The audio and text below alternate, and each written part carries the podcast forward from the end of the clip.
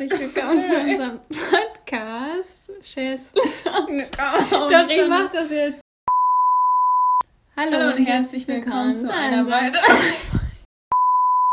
Hallo und Herzlich willkommen. zu einer weiteren Folge von Tschüss, Nonge. ein, P äh, ein, P- ein Podcast von Künstlermodell.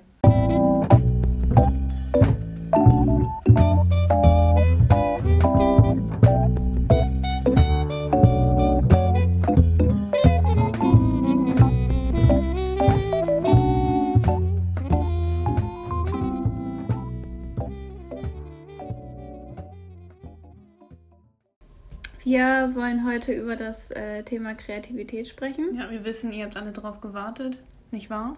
Genau. Das haben wir auch schon wieder an der Resonanz gemerkt, weil wir sowas von viele Fragen bekommen haben. Ganze zwei Stück. ja. Nein, ähm, Danke an die Leute, die uns äh, Fragen gestellt haben Ja. übrigens. Wir, wir wollen ja nicht undankbar sein.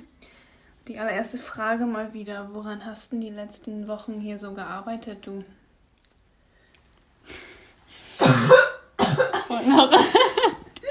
Ja, nachdem ich ähm, ja, so ein bisschen abgelenkt wurde die letzten vier Wochen, ähm, bin ich jetzt auch wieder in dem äh, kreativen, na okay, so richtig drin bin ich jetzt noch nicht in dem kreativen Game. Ähm, ich habe ehrlich gesagt ganz viele Artikel, die ich schreiben muss. noch für diese Ausgabe. Und mein Problem ist gerade, dass ich ähm, schon ganz viele angefangen habe und ähm, ich irgendwie immer nicht in die. Arbeitest du auch schon an Artikel für den nächsten Monat? Sag mal, lässt du mich mal? Ja, es tut mir leid, das interessiert mich jetzt auch persönlich. Nein, für den. hier. Ja, also ich arbeite ja gerade an sehr vielen Artikeln und ähm, mindestens einer oder zwei sind dann, müssen dann auch schon für den nächsten Monat Okay. äh, dabei sein. Mein Problem ist halt gerade, dass, ähm, ich weiß nicht, die kreativen Köpfe unter euch können das ja vielleicht nachvollziehen. Äh, das sind halt alles Themen, die halt äh, sehr, sehr unterschiedlich sind. Also welche, die zum Beispiel politisch sind und dann welche so ähm, sehr emotional, also Gedichte. Und ähm, ich habe gerade halt, ich komme nicht nur in eine Stimmung rein. Also meine Stimmungen wechseln sich so schnell ab, dass ich mich nicht so einem einer dieser Dinge so komplett hingeben kann. Und deshalb habe ich gerade bei jedem angefangen, aber komme da irgendwie nicht zum Ende. Und das ist ein Problem, das habe ich ganz häufig und das ist immer so ein Hin und Her. Dann habe ich immer diesen Druck, du musst heute was machen und dann denke ich, ja, dann habe ich darauf Lust, dann fange ich damit an, denke, nee, doch nicht, dann mache ich das nächste, dann habe ich darauf auch wieder keine Lust und dann, weiß ich nicht, das ist halt gerade ein bisschen scheiße, aber geht auch wieder vorbei, hoffe ich mal. Ja, ja, du bist ja auch äh, Freitag mit neuen Artikel da, ne? Ja, ich weiß. Ja, gut, das ist alles. Und äh, wie sieht's bei dir aus? Ja, also ich habe eigentlich auch momentan eher so ein künstlerisches Tief, wenn man das so sagen kann, weil ich halt momentan nicht wirklich die Energie oder die Zeit direkt dafür finde. Also ich versuche natürlich immer Zeit zu schaffen, aber trotzdem kann ich halt oder habe ich momentan nicht so einen Tag, wo ich mich irgendwie komplett der- Kunst widmen kann. Und äh, das brauche ich meistens, um so wieder da reinzufinden. Ja. Deswegen ist es momentan ein bisschen schwierig. Ähm, ich arbeite trotzdem noch an einem neuen Bild, an einem sehr persönlichen ähm, Bild, was irgendwann diesen Monat noch fertig werden wird, Hoffentlich. hoffentlich. Aber ähm, also gestern habe ich da ja auch schon dran gearbeitet und da war so meine erste Reaktion, möchte ich das überhaupt posten? Weil dann war ich auf einmal schon wieder so, Weil es so persönlich ist. ja, einmal das, aber irgendwie war ich auch so ja, enttäuscht von der Art und Weise, wie ich das so gemacht habe, Mhm. weil es mir irgendwie in diesem Augenblick nicht gefallen hat. Allerdings habe ich darüber auch nochmal äh, nachgedacht und jetzt bin ich doch zu dem Entschluss gekommen, dass ähm, ich damit zufrieden sein kann auf jeden Fall. Also es ist noch nicht fertig, aber ich, ich weiß immer noch nicht, ob ich das jetzt wirklich auch posten soll. Mhm. Also da muss ich nochmal gucken. Und ansonsten war es eigentlich so das Einzige, woran ich jetzt so tatsächlich gearbeitet habe. Ansonsten hatte ich jetzt auch irgendwie keine Kleinigkeiten, woran ich mal gearbeitet habe oder sowas. Und ich denke in den nächsten Wochen, ich habe schon wieder was im Hals. Ja, du räucherst dich schon wieder die ganze Zeit. äh, ich Mann. denke mal, dass ich in den nächsten Wochen solche Art ähm, Essays machen werde über meine Kunstwerke, wo mhm. ich mich äh, kritisch mit denen auseinandersetze. Und die dann vielleicht sogar auch für den nächsten Monat dann, dass das meine Artikel tatsächlich sind. Mhm. Die einzigen Artikel, einfach um so einen Einblick da reinzuschaffen. Ähm, also daran arbeite ich momentan eigentlich auch. Aber ansonsten, weiß ich nicht, ich lege meine ganze Hoffnung auf den August, wo ich dann hoffentlich wieder irgendwie Energien habe, mich dem komplett zu widmen. Äh, was wir vielleicht auch nochmal ansprechen sollten, ist, dass wir wahrscheinlich nächsten Monat so eine kleine Sommerpause einlegen werden. Ja. Weil äh, wir auch verreisen. Ähm, hoffentlich, hoffentlich. Ja, wenn es, wenn es geht, weil die Zahlen ja jetzt leider wieder so ein bisschen steigen. Ähm, nach Amsterdam und Italien wollen wir. Und da werden wir halt nicht so viel Zeit finden und äh, Laura und ich brauchen auch gerade so ein bisschen äh, allgemein Pause von den ja. Artikeln schreiben, weil wir uns halt mit unserer eigenen Kunst gerade nicht viel auseinandersetzen können. Also ich mit meinem Buch. Ja, das ist auch so, dass ich halt momentan versuche, jede freie Minute, sag ich mal, in die Website so reinzustecken, weil, also was heißt jede freie Minute, aber ich versuche da halt schon, mich darauf zu fokussieren, immer noch und äh, wenn ich das halt mache, kann ich gleichzeitig aber nicht so mich der Kunst widmen, also meiner ja. Kunst. Deswegen äh, eine Sommerpause ist auf jeden Fall was ganz Gutes, weil man dann sich da endlich mal wieder drauf fokussieren kann und sich damit viel intensiver auseinandersetzen kann. Einmal damit oder mit innerlichen Emotionen oder sowas, mit sich selbst auseinanderzusetzen. Ja. Ja, und bei mir ist es zum Beispiel auch so, dass ich gerade eine sehr ähm, wichtige Entscheidung treffe. Und zwar ähm, bin ich halt am Überlegen, ob ich mein Buch äh, wo ich jetzt seit 2018 dran gearbeitet habe, ob ich das halt erstmal beiseite lege und ein neues Buch beginne.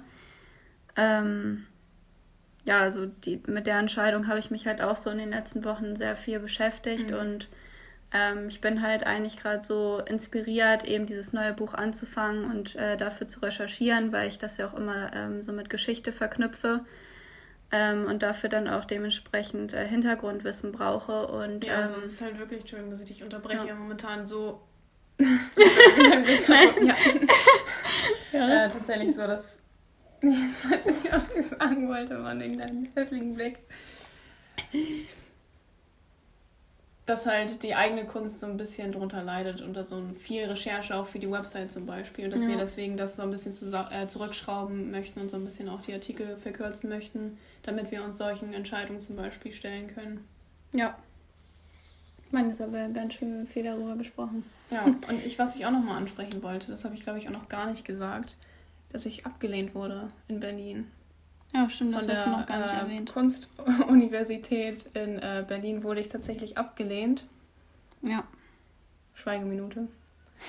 Aber, also es ist jetzt auch schon ein bisschen länger her, deswegen habe ich das jetzt mittlerweile verkraftet. Das wollte ich euch jetzt nur noch mal so mitteilen, dass es leider nichts geworden ist. Da wollen wir euch auch natürlich immer so ein bisschen updaten, wie das jetzt mit unserem ähm, Weg aussieht, den wir eigentlich einschlagen wollen, nach Berlin zu ziehen. Also der ist auch immer noch, ähm, also das haben wir natürlich immer noch vor. Ja.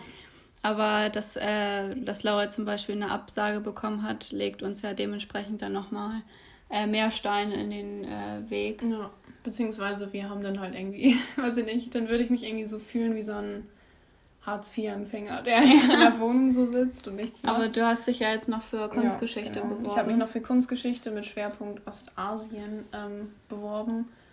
Und Europa, glaube ja, Europa auch. Europäische Geschichte mhm. auch, ja. Ja, und ich meine, weiß gar nicht mehr, wofür ich mich beworben habe. Ja. meine ähm, äh, Bewerbungen genau stehen äh, noch aus. Also ähm, werde ich wahrscheinlich äh, nächsten Monat erst Bescheid kriegen, wo ich dann angenommen wurde. Da bin ich dann auch mal gespannt. Oh, ich bin sowieso gespannt, ob wir bei irgendwas angenommen werden. Ja. Oder ob wir dann einfach nur mhm. unseren Minijob suchen und, und dann einfach so als Freigeist an ja. Berlin wohnen, weiter an der Website cool. arbeiten. Ja. Also es wird mich jetzt eigentlich auch so für so ein Jahr eigentlich auch nicht stören. Nö. Wir machen uns da sowieso keinen Druck. Also mit diesem, ja, man muss ja nach der Schule gleich was erledigen und äh, ja, also da haben wir schon in der 11. Klasse drüber gesprochen, also wie, wie dumm dieser Gedanke eigentlich ist. Mhm. Und warum man sich da so einen inneren Druck aufbaut, ähm, irgendwas gleich in seiner, in seinem Lebenslauf irgendwie den Leuten beweisen ja, zu müssen. Vor allem auch irgendwie so diese Möglichkeit, sich selbst zu nehmen, was auszuprobieren. Ja. Einfach so freie Zeit. Ich meine, in seinem Leben hat man irgendwie nie wirklich wieder eine Chance, so frei zu leben, frei ja. herauszuleben, weil irgendwie immer welche Sachen. Und wenn, dann muss man sich das halt hart erarbeiten, ja, dass genau. man irgendwann ähm, ja, diesen Wohlstand erreicht durch seine Kunst, dass man sich dadurch noch mehr Zeit leisten ja. kann. Oder wenn du dann irgendwann so ein, weiß ich auch nicht, Millionär bist, dann musst du nur noch in irgendwas investieren und dann macht sich das Geld von ganz alleine und dann musst du auch ah, nicht mehr arbeiten Das ist also gehen. dein Plan. Nein. nee, würde ich jetzt nicht sagen. Aber das wäre eine Möglichkeit, um dann nicht mehr arbeiten zu müssen, so richtig. Ja. Okay, ja. jetzt sollten wir, glaube ich, mal die, äh, genau. die Runde schließen und nochmal eine kleine Struktur natürlich aufgebaut. Und zwar wollen wir euch äh, erstmal erläutern unsere Inspiration. Ja, also wir reden ja nochmal über das Thema Kreativität heute. Ja, genau. Und äh, ich finde, das ist eigentlich gut, wenn man damit anfängt mit unseren Inspirationen. Ja. Wir haben übrigens das Intro vergessen. Ja? Wir haben keinen Platz für das Intro gemacht. Ach, dann mache ich mir halt Platz. okay. Beim Schneiden. Okay, Inspiration. Ähm, Fängst du an? Ja, ich, ich fange jetzt einfach mal an. Also inspiriert, wenn ich jetzt so einen Namen nenne, äh, bin ich auf jeden Fall von Egon Schiele. Ähm, das habe ich, glaube ich, auch in einem Instagram-Post angesprochen, dass ich von diesem Künstler Inspiration genommen habe für ein, eines meiner Bilder. Und von ähm, der Kunstrichtung Ukiyo-e, also es ist so ein wie nennt man das auf Deutsch? Äh, was du denn so, so auf Holz geschnitzt und dann wird das halt mhm. halt gedruckt, so ein Holzdruck, glaube ich, heißt mhm. das auf Deutsch. Und also davon lasse ich mich auch inspirieren. Also ich mache jetzt nicht aktiv Holzdruck, wobei ich das auch mal ausprobiert habe, aber das ist irgendwie nichts geworden, weil ich alles falsch gemacht habe. Ähm, aber davon lasse ich mich so ein bisschen inspirieren von diesen nicht so ganz strukturierten Flächen von dem Körper oder diese ausgefüllten Flächen von Schatten und sowas. Und wovon ich mich auch inspirieren lasse, sind zum Beispiel Künstler, die sehr starke Linien haben. also damit habe ich noch nicht so wirklich ausprobiert, aber solche Künstler inspirieren mich. Zum Beispiel Lori Spirovski, das ist auch eine Künstlerin, die tatsächlich noch lebt mhm. und aktiv äh, auch Kunst äh, betreibt. Der folge ich auch auf Instagram, also falls jemand irgendwie Interesse hat, kann er ja mal gucken. Äh, bei ihr, die Werke von ihr lasse ich mich auch sehr inspirieren weil sie auch ähm, in ihren Kunstwerken versucht, ihre Kindheit so ein bisschen zu verarbeiten. Und sie hat halt auch sehr starke Linien, wobei, ähm, ja, oder allgemein, also künstlerisch, diese, dieses künstlerische Talent von ihr ist halt sehr auffällig und auch diese Möglichkeit zu sehen, dass sie das halt in der heutigen Welt mit ihrer Kunst tatsächlich geschafft hat, da in, ähm, weiß ich nicht, Museen und Ausstellungen reinzukommen und tatsächlich auch ihren Unterhalt davon zu bezahlen. Davon lasse ich mich auf jeden Fall inspirieren von ihr. Und farblich lasse ich mich so ein bisschen vom Himmel inspirieren. Also ich benutze halt viel oder versuche viel Blautöne oder Orangetöne zu benutzen. Wenn man zum Beispiel in den Himmel guckt und die Sonne gerade so untergeht oder aufgeht, dann gibt es ja immer diese Orangetöne im Himmel. Davon lasse ich mich auch inspirieren von den Farben her. Ansonsten, genau, ich habe mich mal eine Zeit lang vom Impressionismus auch inspirieren lassen. Und darauf, also vom Impressionismus aus, bin ich halt auch auf Ukiyo-e gekommen. Was genau äh, inspiriert dich eigentlich äh, an diesem Ukiyo-e? Das ist eine gute Frage. ich weiß nicht, irgendwie die, die Form der Körper mhm. gefällt mir sehr und auch die Thematiken, die dort behandelt werden. Also es gibt natürlich viele verschiedene Thematiken dort. Es gibt, keine Ahnung, Erotik mhm. bis zu Landschaftsbildern. Und auch Künstler wie zum Beispiel Van Gogh, die wurden davon extremst inspiriert. Und allgemein die moderne, also ich bin ja der Meinung, dass Ukiyo-e äh, die moderne Kunst in ganz Europa äh, inspiriert hat, weil sie halt auch Künstler wie zum Beispiel Van Gogh oder Mani oder Moni war das, die sich davon inspiriert lassen haben. Und Egon Schiele glaube ich auch. Und äh, diese Künstler sind ja dafür bekannt, diese Moderne einzuleiten. Und allgemein, ich weiß nicht, auch wenn man jetzt dieses Handwerk an sich, dieses traditionelle Handwerk ist einfach extrem inspirierend. Oder die Art und Weise, wie zum Beispiel eine Frau in Kimono, diese Struktur von dem Kimono oder die, ähm, die Muster auf diesem Kimono, mhm. diese extrem komplexe Handarbeit und dieses, diese einfachen Flächen, Also ich meine, ich meine halt nicht so diese Körperstrukturen, sondern, mhm. also das ist auch eine Sache, wovon ich mich natürlich inspirieren lasse, aber dass sie nicht nur so direkt ausgefüllt sind. Ich weiß nicht, ich kann das irgendwie nicht direkt erklären, aber es ist da halt keine richtigen, keine richtigen Schatten, das ist nicht so komplex, finde ich. Mhm. Ja, ich finde auch, dass man halt oft ähm, so der, der Einfachheit nicht genug Wert zuschreibt. Also manchmal ist eben das, was, was einfach ist und nicht so komplex, mhm. das, was die Leute viel mehr berührt oder viel mehr aussagt. Ja. Und das ist auch eine Kunstart, die geschaffen wurde, teils äh, um auch andere Leute zu erreichen, also Leute mit nicht so viel Geld, weil es waren mhm. ja Drucke, die dann in Massen verkauft wurde eigentlich, ähm, wo jeder mehr oder weniger dazu Zugriff drauf hatte. Und also nicht diese Art und Weise, wie das halt zustande gekommen ist, diese Möglichkeit, diese englisches ja. Wort. Egal, hau das einfach raus. Accessibility von diesen Werken. Dass es halt möglich ist, diese Kunst zugänglich zu machen durch sowas. Ja. Also das mache ich jetzt tatsächlich nicht. Also meine mhm. Kunst ist jetzt in dem Sinne nicht so zugänglich, auch mit den Drucken nicht, aber. Das ist jetzt kein, kein Kommerz, was du nee, da machst. ja, aber das, das, dabei belasse ich es jetzt erstmal. Und äh, also von all diesen Künstlern, die du jetzt angesprochen hast, von jedem nimmst du dir dann so Elemente. Ja, genau. Also ich stehe stehl sie quasi. Also ja. man sagt ja immer, Kunst, die besten Kunst Künstler, die stehlen. Ja, ja. ja. Und, und dann erschafft man sich sozusagen selbst und man bedient ja, sich dann ja. aus ganz verschiedenen ja. Sachen und dadurch äh, erschafft man ja im Endeffekt auch was Individuelles. Ja, was und deswegen sollte man hat. da halt auch irgendwie keine Scham haben, was nee. zu stehlen oder weiß nicht, sich diesen Druck zu machen, ich muss jetzt was äh, schaffen, was noch niemand vor mir geschafft hat. Dabei ist es irgendwie extrem schwierig, vor allem in der heutigen Zeit, sowas zu schaffen, was noch niemals zuvor das, gemacht wurde. Das geht das eigentlich unmöglich. kaum noch. Auch ähm, bei den Kunstrichtungen an sich. Ich weiß gar nicht, was, wie man diese Kunstrichtung nennt. Es gibt ja zig verschiedene Kunstrichtungen, von denen man sich irgendwie bedient. Ja.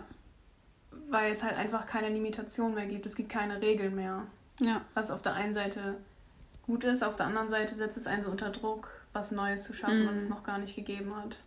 Also ich weiß nicht, ob man wieder jeweils, jemals zu einer Person zuschreiben kann, sie hat jetzt einen neuen Stil erfunden oder sowas. Ja, es ist. Man hat schwer. ja wirklich alles gemacht. Man hat, ja. weiß ich nicht, weiße Bilder ins Museum äh, gesetzt und gesagt, das ist Kunst. Man hat seinen Körper als Kunst äh, verklärt. Man hat. Ja. Weiß ich auch nicht. Und das beobachtet man ja nicht nur bei, bei der Kunst ähm, jetzt beim Malen, sondern auch bei der Musik haben wir in dem letzten Podcast ja. mit Luca auch angesprochen oder auch in der Literatur. Das ist halt auch extrem schwierig, vor allem auch mit den sozialen Netzwerken, da so auch rauszustechen. Ja. Zwischen all diesen ich wollte gerade sagen, Kreaturen, äh, Leuten, die diese Sachen kreieren, da irgendwie sich selbst zu finden, auch nicht auf der anderen Seite auch nicht zu viel von anderen sich beeinflussen zu lassen. Weil, also man sollte ja schon erkennen, dass du das auf jeden Fall mhm. bist, dieser Wiedererkennungswert. Und ich meine, auf der anderen Seite, auf der einen Seite ist halt so, Kunst ist viel mehr zugänglicher als vorher. Man muss Kunst nicht direkt kaufen, man kann es sich einfach im Internet angucken. Man muss noch nicht mal in Museen gehen, man hat es halt einfach auf dem Bildschirm so in dem mhm. Sinne. Auf der anderen Seite ist es allerdings extrem schwierig, äh, von der Künstlersicht aus da so durchzustechen und was Eigenes zu schaffen. Ja, das stimmt. Und irgendwo, äh, wo du das auch ähm, angesprochen hast mit dem äh, sich inspirieren lassen. Also ich glaube, man gerät da halt auch wirklich unter Druck, weil wenn man merkt, also wenn man jetzt so Künstler beobachtet, die man zum Beispiel verfolgt, und dass äh, die Kunst von denen dann gut ankommt, mhm. dann hat man irgendwie schon so einen Druck, ja. ähm, da, davon auch was aufzunehmen, auch ja. wenn dir das nicht unbedingt zusagt, aber weil du weißt, du hast dann besseren Zugang zu anderen Menschen. Ja, also es ist halt irgendwie so ein doppelseitiges Schwert. Ja. Entweder man konzentriert sich halt darauf, die, die, Leute zu finden, die deine Kunst mögen, oder du konzentrierst dich halt darauf, etwas zu kreieren. Ich kann nicht mehr. okay. Etwas zu kreieren worauf du tatsächlich stolz bist und was individuell ist. Aber ich weiß gar nicht, ob das jetzt Sinn gemacht hat. Ich war so abgelenkt von meiner Stimme. Was ist denn deine Inspiration? Du, da weiß ich gar nicht, wo ich anfangen soll. Ähm, also, ich glaube, so die, die Hauptquelle meiner Inspiration ist immer noch ähm, so Literatur aus den 20er Jahren äh, und 50er Jahre auch. Also ich kann ja sonst mal so einzelne Werke nennen, die halt sehr ausschlaggebend für, für ähm, die Art des Schreibens waren, die ich mir halt angeeignet habe. Mhm. Und das ist in erster Linie immer noch F. Scott Fitzgerald. Von dem habe ich auch die meisten äh, Bücher gelesen. Also es passiert bei mir halt selten, dass ich äh, einen Schriftsteller ähm, lese, wo ich sage, danach hole ich mir noch alle anderen Werke von denen. Mhm. Und ähm, was gefällt dir so an ihm? Also ist das der Schreibstil an sich? Ist es die Geschichte oder? Ähm, das äh, ist der Schreibstil, weil ähm, er hat, er schreibt halt in sehr poetischen, verschachtelten Sätzen. Mhm. Und es ist aber auch, denke ich, seine Sichtweise auf die Welt, wo ich mich auch sehr wiedergefunden habe, eben dieser Hang zur Nostalgie und äh, dieser Romantisierung von Dingen. Mhm. Also die Welt sozusagen wie so ein, eine Märchenwelt teil zu betrachten und so aus der Tristheit etwas Schönes zu, äh, ja, zu erschaffen. Und ähm, ich würde aber auch äh, sagen, die ähm, teilweise Einfachheit seiner Geschichten, ähm, weil er schreibt halt eigentlich oft immer so von verhängnisvoller, tragischer Liebe. Mhm. Und wenn man sich dann die Klappentexte ähm, anguckt, dann könnte man denken, ja, was, was soll ich da jetzt Spannendes von mitnehmen? Mhm, Aber er schafft halt. Blick oberflächlich ja, er schafft halt aus so einer einfachen Geschichte ähm, aufgrund seiner Handwerkskunst und äh, seiner unglaublichen Beobachtungsgabe immer, also wie so eine verzauberte Welt eigentlich. Mhm. Ähm, und ja, also Escott Fitzgerald ist halt immer noch so meine größte Muse, wobei ich sagen muss, dass ich jetzt schon länger nichts mehr von ihm gelesen habe. Ähm, mir wurde nämlich von jemandem, der äh, sehr viel Ahnung vom Schreiben hat, äh, gesagt, dass ich halt noch sehr an meinem Schreibstil arbeiten muss und dass ich nochmal äh, so mehr ergründen muss, die, die Funktion von Sprache, mhm. weil ich halt ähm, dazu neige, manchmal Wörter zusammenzuwerfen, die von der Funktion eigentlich nicht harmonieren, vielleicht schön und äh, poetisch klingen im, im äh, Zusammenhang, aber ähm, was halt eigentlich sprachlich falsch ist. Und ähm, Escott Fitzgerald ist halt wirklich so der Meister des Schreibens. Und äh, ich muss mich jetzt halt erstmal an Künstlern orientieren, die einen relativ einfachen Schreibstil haben, okay. damit es mir leichter fällt, eben diese Funktion von Sprache zu durchblicken. Und wenn ich jetzt bei F. Scott Fitzgerald anfange, der wirklich ganz, ganz oben steht, dann, dann ist das halt zu schwer für mich. Okay. Und dieses Level zu erreichen, äh, was ich mit meinem vorherigen Buch versucht habe, äh, ist halt gescheitert, weil mir einfach noch zu viel äh, Kenntnis äh, fehlt und da ja, habe ich mir ein bisschen zu viel zugemutet sozusagen. Mhm. Aber äh, wer mich jetzt, ähm, eine Schriftstellerin, die ich entdeckt habe, ich weiß gar nicht mehr, war das, ob ich ihr erstes Buch Weihnachten gelesen habe, ich glaube schon. Das ist ähm, in erster Linie eine Journalistin und Essayistin und die heißt Joan Didion. Und das ist eigentlich so die mit Susan Sontag, ähm, von der habe ich aber noch nicht so viel gelesen, äh, eigentlich die hochgelobteste Intellektuelle in den USA, die auch noch lebt. Ich, sie ist, glaube ich, jetzt inzwischen 86 Jahre alt. Okay.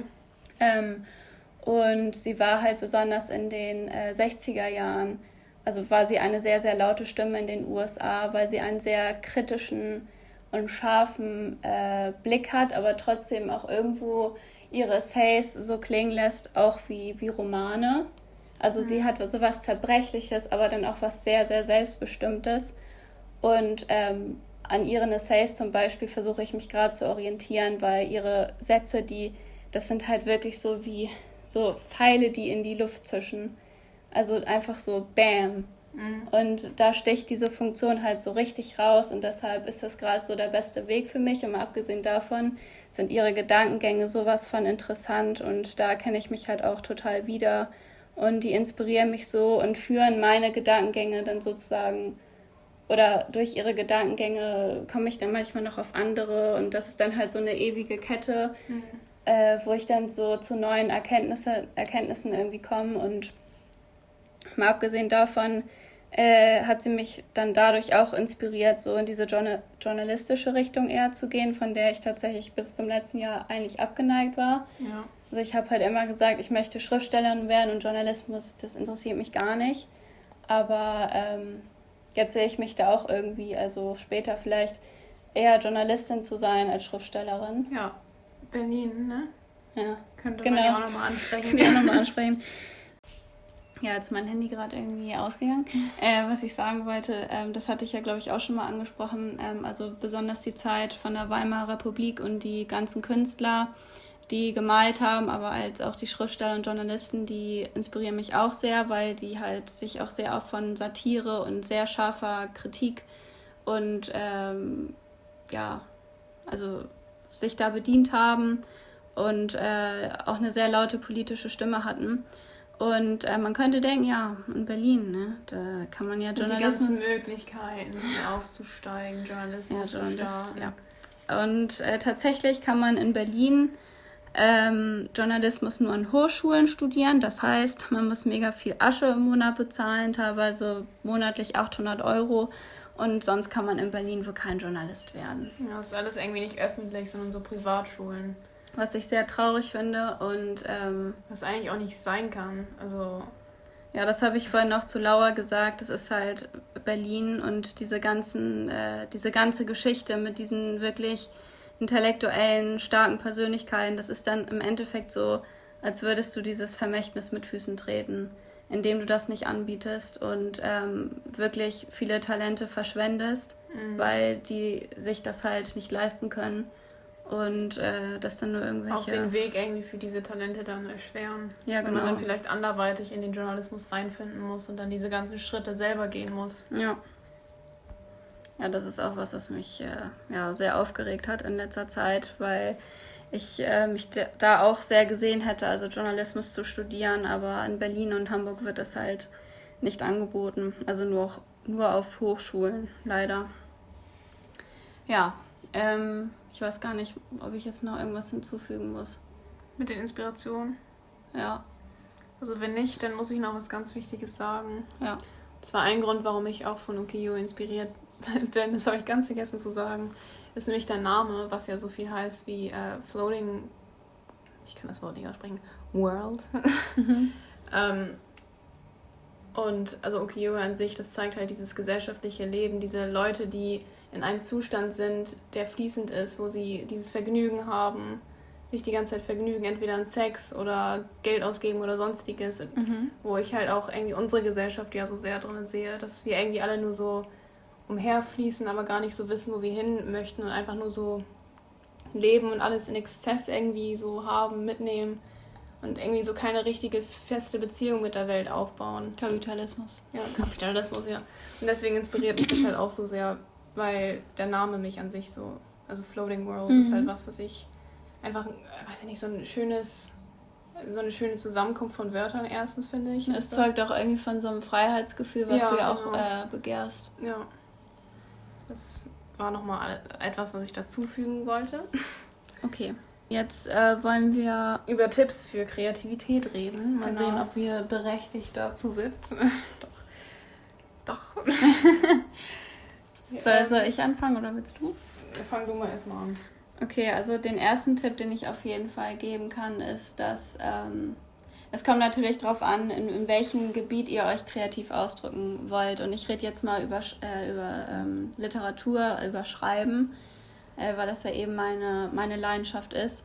Und da kann ich euch in erster Linie raten, auf jeden Fall sehr, sehr, sehr viel zu lesen. Mm, ähm, ja, definitiv das spiegelt sich bei mir auch immer sehr gut wider. Also wenn ich ein kreatives Tief habe und dementsprechend halt nicht viel schreibe, äh, ist es auch meistens so, dass ich auch nicht viel lese. Mhm.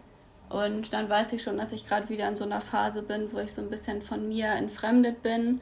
Und ähm, wenn, wenn ich Bücher lese und äh, die mich da auch mitreißen, da, also ein Buch ist wirklich wie eine Welt, wo dir so viele Gedankengänge eröffnet werden und äh, du so viele Erkenntnisse erreichen kannst, wo dann auch eben diese Begierde besteht, diese fortzuführen und oder aus denen etwa aus Gedankengängen etwas Neues zu konstruieren, die du dann wiederum vermitteln möchtest. Das setzt ja dann auch voraus, dass man sich mit dem Inhalt auch äh, kritisch auseinandersetzt oder mit der Art und Weise zu schreiben auseinandersetzt. Ja. Und damit diese Erkenntnisse herauszufischen, um die dann selbst auch äh, zu benutzen. Ja. Und meistens ist es äh, eben auch, manchmal ist es nur so ein einzelnes Wort, was dich dann plötzlich inspiriert. Mhm. Äh, vor allem bei Schriftstellern wie F. Scott Fitzgerald, wenn dann da sowas steht wie hochgewölbte Hallen zum Beispiel. Mhm. Oder wenn ich äh, ein Essay lese, so ein politisches, ähm, gesellschaftskritisches, wo dann irgendwie, neulich wurde ich von dem einfachen Begriff Jugendkultur extrem inspiriert und habe daraufhin ein Essay geschrieben. Okay. Ähm, weil ich dann, weiß ich nicht, dieses Wort Jugendkultur und dann äh, darüber nachgedacht habe, was ich damit in Verbindung bringe und dann. Eine Mindmap gemacht. Nein, das jetzt nicht. Ne? Also das ist jetzt zum Beispiel, was ich euch erraten kann, wenn ihr äh, schreiben wollt, mhm. was auf jeden Fall extrem wichtig ist. Also ich denke, beim Malen ist es, also erstens muss man sich auf jeden Fall, das ist ein Tipp, sich Zeit nehmen. Mhm. So sich einfach mal so einen Tag Zeit nehmen, um Sachen auch auszuprobieren und dass man auch diese Angst beiseite legt, Dinge auszuprobieren, weil nur dann man diesen Fortschritt schafft oder schaffen kann. Und äh, man sollte halt sich von dieser Angst nicht so beeinflussen lassen, weil wenn man diese Angst gewinnen lässt, dann wird man es niemals versuchen und dann wird man auch niemals ähm, sich verbessern. Und ähm, also das ist Tipp Nummer eins mehr oder, oder Nummer zwei eher gesagt, dass man einfach diese Angst beseitigen muss.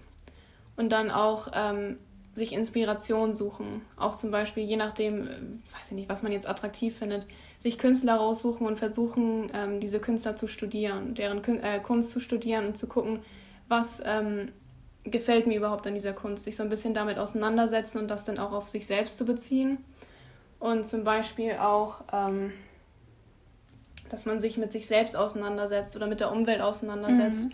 Um diese Erkenntnisse dann in die Kunst treiben zu lassen. Oder auch allgemein Kunst oder Literatur, es ist halt nicht nur diese Kunstform, sondern auch diese ganzen äußeren Einflüsse. Also dass man sich zum Beispiel auch mit Philosophie oder sowas beschäftigt, mit der Gesellschaft an sich, mit Geschichte an sich, weil all das kann man halt in diese Kunst mit reinfließen lassen. Ja. Auch äh, mit Kunstgeschichte zum Beispiel, wenn man also nicht sich damit auseinandersetzt, okay, was passiert, wenn ich da jetzt einen Schädel in, in, äh, ins Bild male, was hat das denn für eine Bedeutung? Dass man sich so ein bisschen damit auseinandersetzt, um herauszufinden, äh, was, wie, wie Dinge wahrgenommen werden könnten, zum Beispiel, und um die Deutung irgendwie mehr rüber zu bekommen. Also was, was halt auch sehr wichtig ist, um das nochmal hervorzuheben, dass ähm, Kunst niemals unter Zwang funktionieren kann. Ja. Also äh, Leistungsdruck oder alles oder irgendwas, was in die Richtung geht, das ist halt wirklich, das tötet Leidenschaft. Ja. Ähm, deshalb, wie Laura gesagt hat, ihr müsst euch wirklich Zeit nehmen und dann ähm, dementsprechend vielleicht auch mal ähm, sagen, ich werde werd mich jetzt mal die Woche weniger verabreden oder ähm, eben mal ein bisschen nur für mich sein. Mhm. Und ähm, was da auch in der Hinsicht wichtig ist, einfach äh, zu priorisieren, also Prioritäten ja. aufzustellen. Ja, ich, ich dachte, du weiter sagen. Ich dachte, du führst es jetzt noch weiter aus.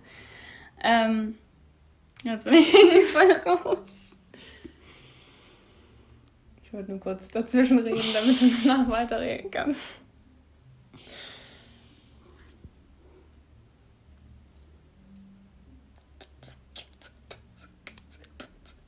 Eine kurze Sendepause. Ja, ich kann ja dann mal wieder die Werbung einblenden, die hatte ich ja. auch schon mal nicht. Ähm, Ruhe finden, Zwang tötet Kunst. Äh Genau. Ähm, ich finde, am besten funktioniert Kunst. Es gibt da welche, die gehen da auch äh, viel struktureller vor. Aber ich finde, also meine persönliche Erfahrung ist, dass Kunst am besten funktioniert, wenn sie instinktiv ähm, aus dir heraus sprudelt, sozusagen. Mhm. Aber ähm, eben dann kommt das nämlich ins Spiel mit der Priorisierung, was Laura gesagt hat wenn ihr merkt, ihr habt heute, ich finde, man merkt das manchmal schon, wenn man aufsteht. Heute habe ich so viel kreative Energien, ja. du bist so inspiriert, du ja, weißt gar, selber gar nicht warum. Und äh, du einfach schon ganz viele Ideen hast. Und dann eben, wenn du dann eigentlich verabredet bist mit jemandem, dann diese Verabredung, so hart wie es klingt, aber abzusagen. Mhm. Weil das ist wirklich es hört sich jetzt so spirituell an, ich hasse sowas. Aber es ist wirklich wie so eine e-, Energie, die, die du dann ausschöpfen musst, weil sie kann halt am nächsten Tag wieder verschwunden sein. Und ich glaube, dann wird man sich auf jeden Fall auch drüber ärgern. Also wenn ja. man diese Zeit nicht genutzt hat. Ich weiß noch einmal, da hatte ich so viel Energie, also künstlerische Energie in mir. Wirklich wie so ein, also nicht wie so ein Gurus. Ähm, und ich habe das einfach nicht genutzt und ich bin mit so schlechter Laune ins Bett gegangen. Ja. Also das ist halt wirklich sehr wichtig. Ja. Hast du sonst noch irgendwelche Tipps? Ich weiß gar nicht, was wir alle schon aufgezählt haben. Haben eigentlich ja schon recht viel aufgezählt, ne? Ja, dass man halt einfach macht, dass man seine Angst in den Hintergrund stellt, sich mit sich selbst auseinandersetzt, Inspiration schöpfen, auch was irgendwie sich trauen, was Neues auszuprobieren, um nicht irgendwie an einer Stelle so hängen zu bleiben, weil künstlerische Entwicklung halt auch was Fließendes ist. Und man kann sich nicht einfach an irgendwas festsetzen, an irgendeinen Stil zum Beispiel. Ja. Und dann irgendwie nicht versuchen, daraus also sich weiterzubilden oder sowas. Also, dass man halt immer in Bewegung bleibt bei sowas und nicht irgendwann stehen bleibt und denkt, ich habe es jetzt geschafft. Jetzt mache ich die ganze Zeit so weiter, ja. weil es klappt ja. Also, ich finde, viel mehr Tipps kann man da auch nicht geben. Es ist auch irgendwie was Individuelles für jeden. Also jeder schafft ja Kunst anders. Ja. Manche sind halt wirklich instinktiv und manche brauchen halt diese Planung, was zu schaffen. Ja. Aber das wären jetzt so meine Tipps, mit denen ich auch so arbeite. Aber ich finde auch, man, man muss doch irgendwie unterscheiden. Es gibt ja Leute, die machen Kunst auch eher als Hobby und dann äh, Menschen wie wir, die das ja wirklich leben auf eine Art. Mhm. Und das ist halt etwas, was man nicht wirklich erlernen kann und man dementsprechend auch jetzt nicht wirklich viele Tipps geben kann. Ja, es gibt halt kreative Menschen und es gibt Menschen, die sind halt einfach nicht kreativ. So. Ja. Das ist das hört sich jetzt hart an, aber es ist einfach so. Ja, man kann die Fähigkeit kann man ja aufbauen, aber irgendwie dieses, diese innere Kreativität oder diese ja, das ist wie so, wie so eine Wahrheit, die in dir ruht. Ja, irgendwie so ein kleiner Funken, der noch so ausgelöst wird, ja. um zum großen Feuerwerk zu werden. Genau. Das zum Thema Tipps für Kreativität. Ja, genau. ich hoffe, es war trotzdem irgendwie hilfreich. Ähm, wie ist es denn allgemein, Künstler zu sein? Ja. Das ist eine gute Frage. Schwierig. äh, schwer. Ja. Das haben wir auch schon mal in der ersten Folge so ein bisschen angeschnitten. Ja. Ähm, also für mich sind, da muss ich halt auch wieder das von eben aufgreifen. Es gibt halt Leute, die machen aus Hobby Kunst und nehmen das einfach als so eine Art Ruhepool und, und mal Ausgleich zu finden, mhm. um Stress zu bewältigen, als so ein Regulator irgendwie in ihrem Leben. Ich habe gerade an einen Rollator gedacht. und dann gibt es halt Leute, die wirklich Künstler sind und für mich ist das halt wie so eine geheime Parallelgesellschaft. Okay. Also Künstler sind für mich, die setze ich auch immer gleich mit äh, Träumer gleich, irgendwie so ein Paralleluniversum die auf eine Ausgestoßenen Art. der Gesellschaft, die ja, Andersdenkenden. Teilweise schon, würde ich so sagen. Und entweder du, du, du wirst, du bist halt, fühlt sich gleich in diesem Kreis so verbunden und wirst da so hineingeboren oder halt eben nicht. Mhm.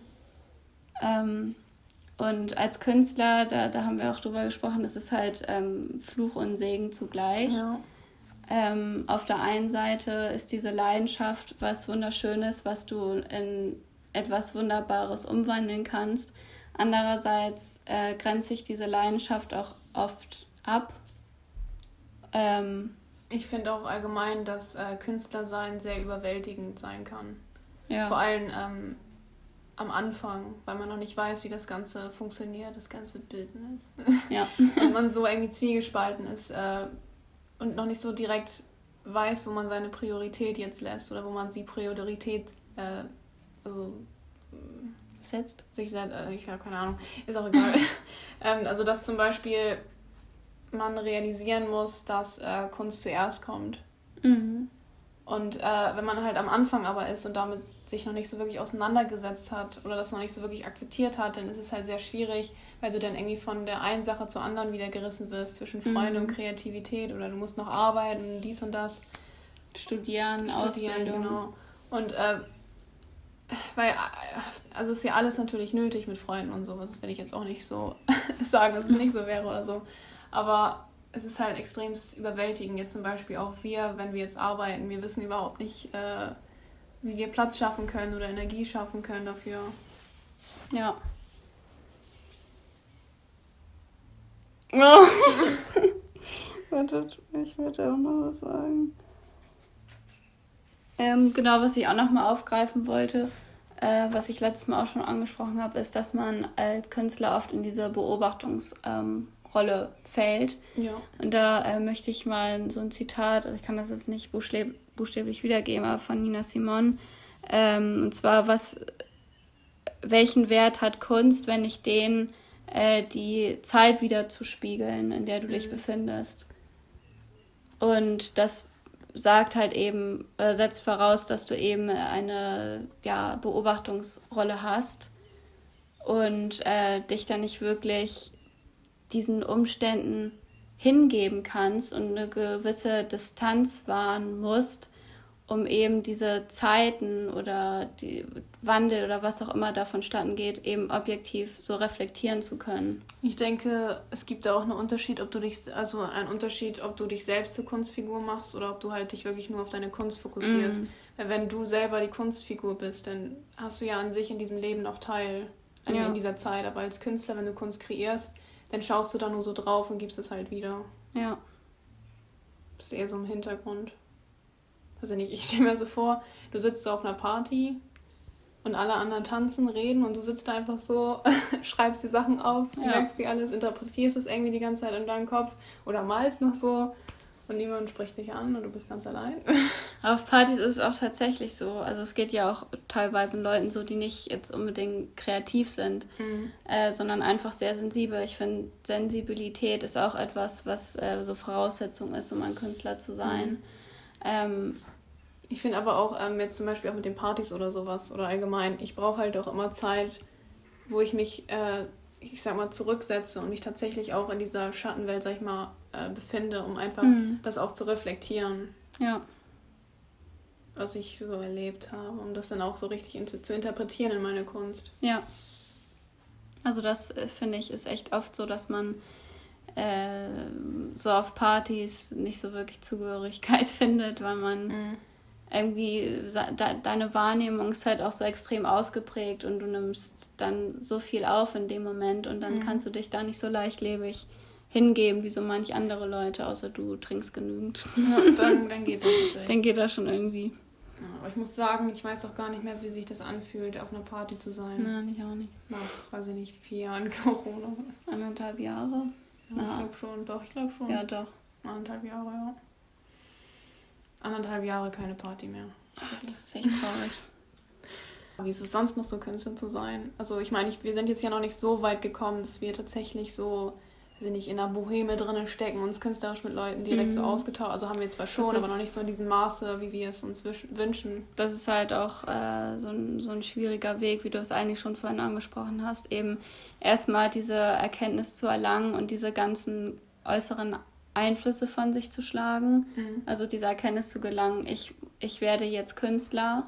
Das ist ja auch ein äh, Vorhaben, was bewusst dann entschieden werden muss.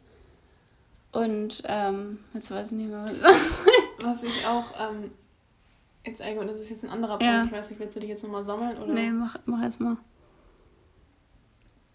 was denn? Nee, ich krieg das. Was hast du sauer? Ja, deswegen überlege ich doch. Ey, das ist halt echt schlimm. Bei Podcasts hat man eben mega oft so ein Blackout. Ach ja, jetzt weiß ich. Ach ja, doch, ja, jetzt weiß ich. Ja. Ähm, wenn man jetzt darüber redet mit dem Künstler sein oder sowas, ich glaube, ich habe noch nie für meine Kunst, ich wurde noch nie kritisiert. Mhm. Und ich weiß irgendwie auch gar nicht, so was man, also natürlich auf meiner eigenen Ebene oder sowas weiß ich schon, was ich verbessern kann oder was ich verbessern möchte, aber ich habe jetzt irgendwie noch nicht so eine Sicht von jemandem, der sich tatsächlich auskennt, gehabt. Ich habe die noch niemals so richtig gehört. Ja. Von anderen Leuten, wie sie das so aufnehmen. Ja, genau, das ist nämlich auch diese, diese Schwierigkeit, diesen künstlerischen Weg einzuschlagen. Ähm, da da habe ich auch mal ein äh, sehr, sehr gutes Video ähm, geguckt, bei mir ist es auch oft so, dass ich mich äh, halt sehr viel so mit Biografien auseinandersetze von mhm. Leuten und mich vor allem der Teil interessiert, wo diese Menschen noch nicht berühmt waren mhm. in, ihr, in ihrer Jugend, sei es, ähm, keine Ahnung, Marilyn Monroe oder äh, Kurt Cobain oder Leonardo DiCaprio, ja. alle möglichen Leute, weil ich dann eben so analysieren möchte, was haben die Leute getan, damit sie es geschafft haben? Weil es ist mhm. nicht eben einfach nur Glückssache und es fällt dir in die Hände. Nee, definitiv nicht. Und äh, so das beste Video, was ich dazu oder die besten Erkenntnisse, die ich dazu mal ge äh, äh, gewinnen konnte, das war so ein Video, das hat ähm, jemand zusammengeschnitten, äh, so einzelne äh, Teile von Interviews, äh, die jemand mit Quentin Tarantino geführt hat. Und ähm, der hat da sehr, sehr viele so Advices gegeben, was man tun muss, um eben an dieser Künst Künstlerwelt teilzuhaben. Mhm. Und äh, der erste Schritt, äh, da hat, hat er irgendwie gesagt, du bist wie ein ähm, Goldfisch im, im Glas. Also wenn du in, in deiner Heimatstadt zum Beispiel, deshalb wollen Laura und ich auch diesen Schritt äh, wagen mit Berlin, ähm, um da jetzt nochmal an deinen Gedankengang anzuknüpfen, dass du noch nie kritisiert wurdest, von, also weil du noch nie jemanden getroffen hast, der wirklich diese Erkenntnisse hat. Mhm. Wenn du halt in deiner Heimatstadt bleibst, außer du wohn, hast das Glück und du wohnst schon in einer Großstadt in ja. New York oder Wo Berlin. Du Zugriff drauf hast. Ja, genau. Äh, dann ähm, hast du nur deinen eigenen Maßstab. Mhm, und ja. äh, wie du gesagt hast, du kannst schon auf eine Art so wissen, wo du dich verbessern kannst. Aber wenn du dann eben in eine Großstadt ziehst, dann ähm, ver verlängert sich dieser Maßstab. Mhm. Äh, und weil eben so viele gute Leute, die sich künstlerisch ausdrücken, äh, in deiner Umgebung sind und dann, dann kannst du halt noch viel, viel mehr Erkenntnisse irgendwie erlangen, als wenn du halt von Leuten umgeben bist, die halt äh, keinerlei künstlerische Ansprüche haben. Mhm. Deshalb ist es halt wirklich zwingend notwendig, aus einem solchen Umfeld zu verschwinden. Ja, und auch tatsächlich äh, Kritik zuzulassen, wenn man dann die Möglichkeit hat, diese zu bekommen von irgendeiner Person, die sich tatsächlich damit auskennt. Ja. Und wie du eben auch schon gesagt hast, ähm, dass es zu schaffen nicht nur Glück ist.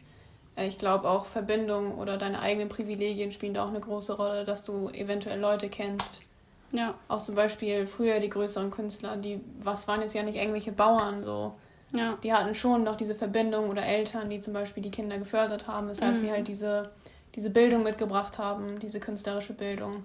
Oder auch, weiß ich nicht, so Künstler wie Pollock oder sowas. Ich glaube, der kam auch aus einem relativ reichen Elternhaus, bin ich der mhm. Meinung. So, ob er es geschafft hätte, wenn er das nicht gehabt hätte, das weiß man halt auch nicht. Aber ich glaube, dass man es halt trotzdem versuchen soll, auch wenn man dieses, diesen Hintergrundwissen hat von, ähm, dass man halt diese Verbindung braucht oder sowas. Ja. Und äh, auch ein äh, Zitat, was ich richtig gut fand, das war, glaube ich, äh, von Lana Del Rey in so einem Interview. Da ähm, sie hat nämlich zuerst auch keine äh, Musik gemacht. Also sie hat schon immer so ein bisschen gesungen. Dann, dann hat sie mal angefangen, ich glaube, irgendwie so was wie Wirtschaft zu studieren tatsächlich. Okay. Später hat sie dann noch zu Philosophie gewechselt, was ihrem Wesen dann schon ein bisschen näher kam. Aber dann äh, meinte sie, hat sie so ein äh, Buch gelesen, was eigentlich auch ein Wirtschaftsbuch war, ähm, so auf den ersten Blick. Aber dann hat da doch viel mehr hintergesteckt, also auch so Theorien, wie man so zu Erfolg gelangen kann. Und da hat sie dann so ein, ähm, etwas zitiert, und zwar dass du alle Brücken abbrennen musst, außer die, die zu deiner Leidenschaft führt. Mhm. Und das ist halt auch so eigentlich dieses traurige, ähm, also Künstler zu sein. Äh, weil du eben diese irgendwie in die Einsamkeit. Ja, genau. Du hast eben diese Stabilität nicht ähm, und diese Geborgenheit auch auf eine Art. Ja. Ähm, wenn du jetzt zum Beispiel eine Ausbildung machst und dann die Unterstützung von einem Elternhaus bekommst und du dir selber so ein Fundament der Sicherheit legst, was mhm. du als Künstler nie haben wirst. Und auch, ich finde, bei sowas jetzt, bei so einem Weg, da hast du halt auch immer Leute, die sich, die dich so leiten können. In dem ja. Sinne, weil es schon so eine feste Struktur hat, wenn du dich ja. da drin befindest. Aber als Künstler musst du halt diese Struktur niederbrennen und irgendwie deine eigene Struktur finden. Ja. Also das war halt wirklich so ein Satz, der hat sich so fest in mir eingebrannt. Mhm. Und äh, was sie auch mal in einem Interview erwähnt hat, dass es einfach wichtig ist, so ähm, Leute zu finden, die eben dieselben Ideale haben wie du. Ja, weil es auch fördernd ist für den Geist. Ja. Für den Geist. ja, also das ist. Ich weiß so gar nicht, reden wir immer noch darüber, wie es ist, Künstler zu sein? Ja, eigentlich schon. Okay. Okay, als nächstes äh, wollen wir über die Zukunft von Kunst sprechen. Ja. Ähm, Ja, man muss, man muss vorher mal sagen, Laura und ich sind ja eigentlich schon Gegner von der Technik. so radikal, wie sich das anhört. Von Technik. Also ich bin halt der festen Überzeugung, dass die Technik uns in den Abgrund führen wird. Und äh, mein Technik Vater... Technik und Kapitalismus. Ja. Wir sind keine Kommunisten. Nur um Nein. das mal klarzustellen. Nein. Ähm, simples Beispiel, wenn mein Vater mir von irgendwie so einer neuer, neuen Innovation was erzählt, wie der 3D-Drucker, da kriege ich schon das Kotzen. Oh mein Gott. Es gibt auch so einen Roboter, der ähm, Bilder interpretiert und das dann malt. Was? Digital. Oh, bitte nicht.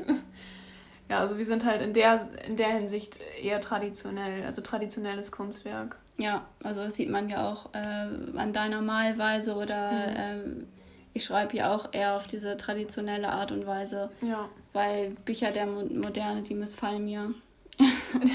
also diese Monotonie, äh, Mono Monotonie? Monotonie, ja. ja. Und äh, diese. Nee, doch, doch. Doch, und diese, diese kurzen Sätze, diese Sterilität, ähm, das zeugt von, also einfach von keinem Zauber ich weiß auch nicht immer. Also ich will jetzt die Kunst nicht abwerten oder sowas, Nein, aber das auch auf keinen Fall. Es, momentan ist es halt irgendwie auch so Quantität über Qualität sehr oft, finde ja. ich. Und dass es so kommerzialisiert wurde, die Kunst. Also ja. klar, man hat immer schon Geld mit Kunst gemacht, aber jetzt halt auch in Millionenhöhe. Und das ist einfach eine Banane, die an die Wand geklatscht wurde. Ja, so. zum Beispiel. Ähm, und auch die Digitalisierung von Kunst. Ähm, dass man nicht so einen direkten Zugang mehr dazu hat, sondern halt nur über den Bildschirm dann. Ja, Laura und ich haben, ich glaube, bis vor einem Jahr auch mal drüber gesprochen, äh, dass wir das niemals machen wollen, also unsere Kunst auf Social Media zu stellen, weil wir halt äh, wirklich diesen ähm, alten Weg gehen wollten, dieses wir werden dann irgendwann mal entdeckt. Das mhm, ist halt nicht mehr so dieses Besondere. Ja. Also auf der einen Seite ist es halt gut, weil es ja für jeden zugänglich ist, auf jeden Fall. Aber dann irgendwie ist es auch nicht gut. Ja, ein gutes Beispiel ist zum Beispiel auch mit den äh, Supermodels, so wie es die in den 90ern gegeben hat, mit Claudia Schiffer, Naomi Campbell. Mal abgesehen davon, Entschuldigung, aber die ganzen Supermodel jetzt, das sind ja alles Leute, die sowieso schon irgendwie diese so halt das ein heulendes Kind. okay. äh, die, die auch schon diese Connections haben irgendwie und daraus dann. Ja, ja, das wollte ich nämlich gerade ja, ansprechen. Sie werden halt durch Social Media berühmt und nicht ja. wie es früher war. Claudia Schiffer, die ist einkaufen gegangen mit ihrer Mutter, kam eigentlich aus dem Pupsdorf, genauso wie mhm. Heidi Klum und ähm, ist dann natürlich mit ihrer ausgesprochenen, ich weiß nicht, Schönheit äh, auf der Straße angesprochen worden. Mhm. Und das sind halt diese kleinen Märchengeschichten im Grunde genommen, die halt so auch nicht mehr existieren. Ja, das stimmt. Und es kommt jetzt halt auch oft drauf, also ja, auf jeden Fall den Einfluss, den du allgemein sowieso schon hast. Und meistens sind es dann ja auch, ähm, ja, irgendwie weiße Leute so, mhm. die dann halt diesen allgemeinen Einfluss schon haben. Ja. Die dann da so reinkommen dann. Und für alle anderen ist es dann trotzdem immer noch schwieriger, weil es ja auch, weiß ich nicht, bestimmte Algorithmen gibt, zum Beispiel, die, die das irgendwie erschweren oder sowas. Ja. Aber ähm, die Zukunft von Kunst. also allgemein darüber hatten wir auch schon gesprochen, mit zum Beispiel diesen ganzen Stilrichtungen oder sowas. Dass es halt mhm. halt auch schon alles aufgebrochen wurde irgendwie und und teilweise sogar schon aufgebraucht. Ja, aufgebraucht. Und ich weiß halt nicht, recyceln wir jetzt nur noch oder. Mhm. Das ist halt die Frage, ne? Ja. Also.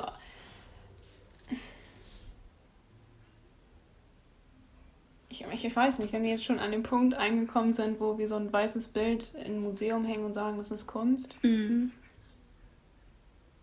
Also ich finde auch diese, diese ähm, intelligente Kunst nimmt halt auch extrem ab. Also ja, Kunst so stumpft auch ab. Ja, Abstumpfung von Kunst, ja. Ähm, und wenn man das jetzt alles mal so großflächiger betrachtet und jetzt mal aus einer allgemeinen ähm, Weltsicht äh, heraus beurteilt, eben, also ich bin ja der Meinung, dass, äh, wie gesagt, Technik uns in den Abgrund führen wird, äh, weil es uns einfach versagt, emotional zu sein mhm. und wir immer weiter auf diese Rationalität faktisch und auf Zahlen zusteuern. Ja. Und ähm, ich finde, Kunst ist halt das, Kunst ist einfach menschlich. Ja. Das ist ähm, die, die beste Form, um menschliches Leben auszudrücken. Ja, der größte schon, wenn Ausdruck, man in die Geschichte allgemein guckt, das war immer schon ja, so. Das ist der größte, größte Ausdruck, über den wir verfügen. Und mit dieser ähm, Digitalisierung und dieser Technik ähm, wird dieser Ausdruck halt immer mehr abgebaut. Ich denke auch, also an sich, Menschen können halt ohne Technik leben, aber eigentlich nicht ohne Kunst. Ja. Also wenn dieses künstlerische Leben nicht mehr existiert. Aber durch halt diese ganze Technik wird das irgendwie so vermindert. Ja. Und der Einfluss von Kunst. Und Technik ist ja auch im Grunde genommen dafür da, um uns das Leben zu vereinfachen. Mhm. Und ich glaube auch viele Künstler, also ich will jetzt niemandem unterstellen oder sowas, die machen halt Kunst natürlich, sie haben eine Leidenschaft, aber teils auch, weil sie Geld machen wollen. Ja. Weil es irgendwie auch so eine, hohe, so eine hohe Priorität irgendwie in unserer Gesellschaft hat, dieser Kapitalismus. Und dann streben so viele an, Millionen mit ihren Kunstwerken zu machen, was ich absolut nicht berechtigt finde. Ja. Also solche Geldansammlungen. Ja. Und auch wenn ich jetzt zum Beispiel an Museen denke oder sowas, durch Corona jetzt zum Beispiel wurden die ganzen Sachen ja auch digitalisiert. Also ich kenne mehrere Künstler, die auf Ausstellungen nicht präsent sein konnten und diese Ausstellungen wurden dann ähm, im Internet halt übertragen. Und die Frage ist jetzt halt, man hat es jetzt ja ausprobiert und anscheinend funktioniert das. Die Frage ist jetzt, ob man das tatsächlich so beibehält. Mhm. Und ob dann halt auch dieser Einfluss von Museen irgendwie so, also dieser Präsente, dass du präsent da bist, ob das vielleicht sogar auch zurücknimmt. Weil man jetzt weiß, ja. okay, ich kann es ja von ganz bequem von zu Hause aus machen obwohl das überhaupt nicht dasselbe ist. Also ich kann mir ein Bild von Van Gogh angucken, aber es ist trotzdem was ganz anderes, wenn ich da präsent vorstehe, weil ich dann die Pinselstriche sehe. Ich sehe jeden einzelnen Strich, den er gemacht hat. Ich, ich spüre diese Verbindung, die ich dadurch, dadurch spüren ja. kann. Und wenn ich vor einem Bildschirm sitze, dann ist das überhaupt nicht das Gleiche. Ja. Aber es sehen ja leider viele Menschen dann scheinbar an. Ja, also viele sagen, dass ich nicht nachvollziehen kann. Fortschritt oder sowas. Ja. Und ich finde halt auch wirklich diese Kommerzialisierung von Kunst finde ich absolut abartig. Ja. Also dieser Fokus auf die Kommerzialisierung von irgendwelchen reichen, also nicht Leuten, die sich da die Kunst holen, um die anzureichern als Investment quasi. Mhm. Das sind ja dann auch diese, weiß ich nicht, was für Bilder, wo man sich dann irgendwas zurechtlügt, oh ja, ich sehe da äh, einen schwarzen Kreis und in Wirklichkeit ist das gar nichts. Ja. ähm, und auch dieses, dass diese Kunst dann halt auch ähm, nicht mehr so zugänglich ist für Leute, die zum Beispiel nicht so viel Geld haben. Ja. Ich finde auch, also ähm, ich bin halt allgemein für Fortschritt, aber für moralischen Fortschritt. Ja. Und da muss man halt echt unterscheiden. Und Kunst ist ja zum Beispiel auch etwas, was, ähm, also auch ein sehr gutes Medium, um eben neue Werte zu vermitteln mhm. und diesen moralischen Fortschritt ähm, voranzutreiben, manchmal sogar ist Kunst noch, bietet Kunst noch einen besseren Raum ähm, als Politik, was das betrifft. Mhm. Weil Kunst in dem Sinne auch wieder zugänglicher ist. Ja. Okay, äh, jetzt wollen wir über das äh, letzte Thema sprechen, was wir ansprechen wollten. Ja, ja, die Frage, ne? Ja, ja, die Fragen, äh, die ja sehr solide ausgefallen sind. und, äh, ja, zwei Fragen und eine davon ist noch nicht mal eine Frage. Aber egal. Äh, nehmen wir äh, das, was wir haben. Also die erste Frage, die lautet, wie geht ihr denn mit kreativen Blockaden?